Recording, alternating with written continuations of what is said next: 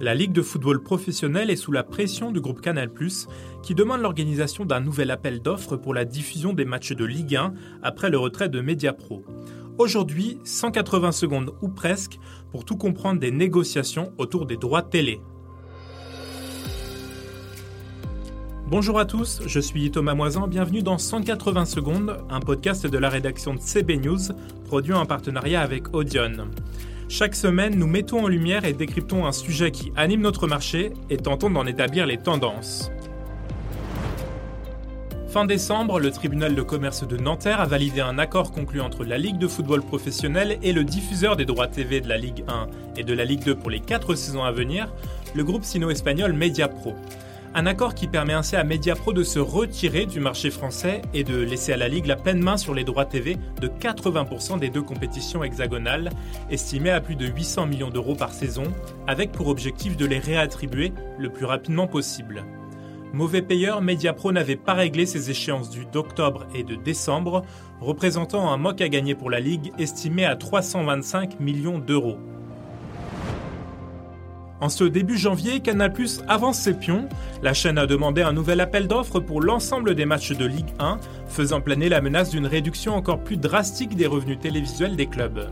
Estimant que la Ligue 1 a perdu beaucoup de valeur avec la crise du Covid-19 et le retrait du diffuseur Mediapro négocié en décembre, le patron de Canal+, Maxime Sada, a annoncé dans un entretien au Figaro que la chaîne cryptée comptait restituer à la Ligue de football professionnel son lot de matchs 20% de la Ligue 1, souhaitant voir l'intégralité des matchs remis en vente via un nouvel appel d'offres.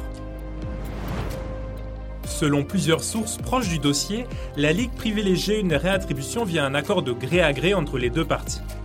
Canal diffuse actuellement 20% des matchs de Ligue 1 via une sous-licence signée avec Being Sport pour un montant annuel de 330 millions d'euros.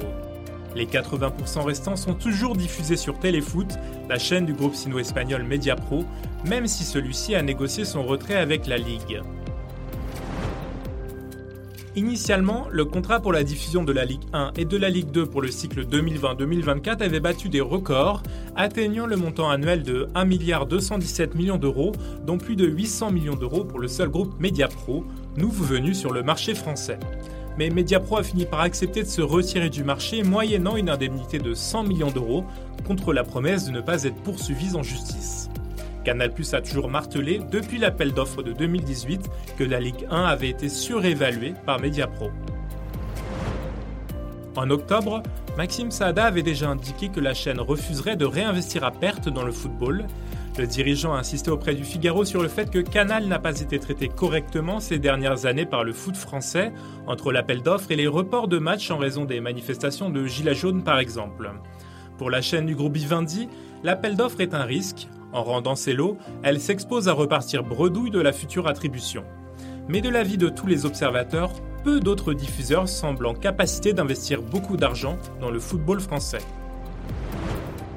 Canal dispose d'un accord avec son ancien concurrent Bing Sport et plusieurs sources proches des négociations, interrogées ces derniers jours selon l'AFP, les voyaient agir de concert sur le dossier. Pour la Ligue, l'appel d'offres laisse entrevoir une diminution drastique des droits TV de la Ligue 1, car elle remet en jeu non seulement tous les lots de Mediapro, mais aussi celui de Canal+, qui pourrait être négocié lui aussi à la baisse. Maxime Saada a d'ailleurs incité sur le fait que le prix de Canal+, pour ce lot, s'était lui aussi artificiellement envolé. Merci de nous avoir écoutés. N'hésitez pas à consulter le site web de CB News pour en savoir plus et bien sûr à vous abonner à ce podcast. Je vous retrouve la semaine prochaine.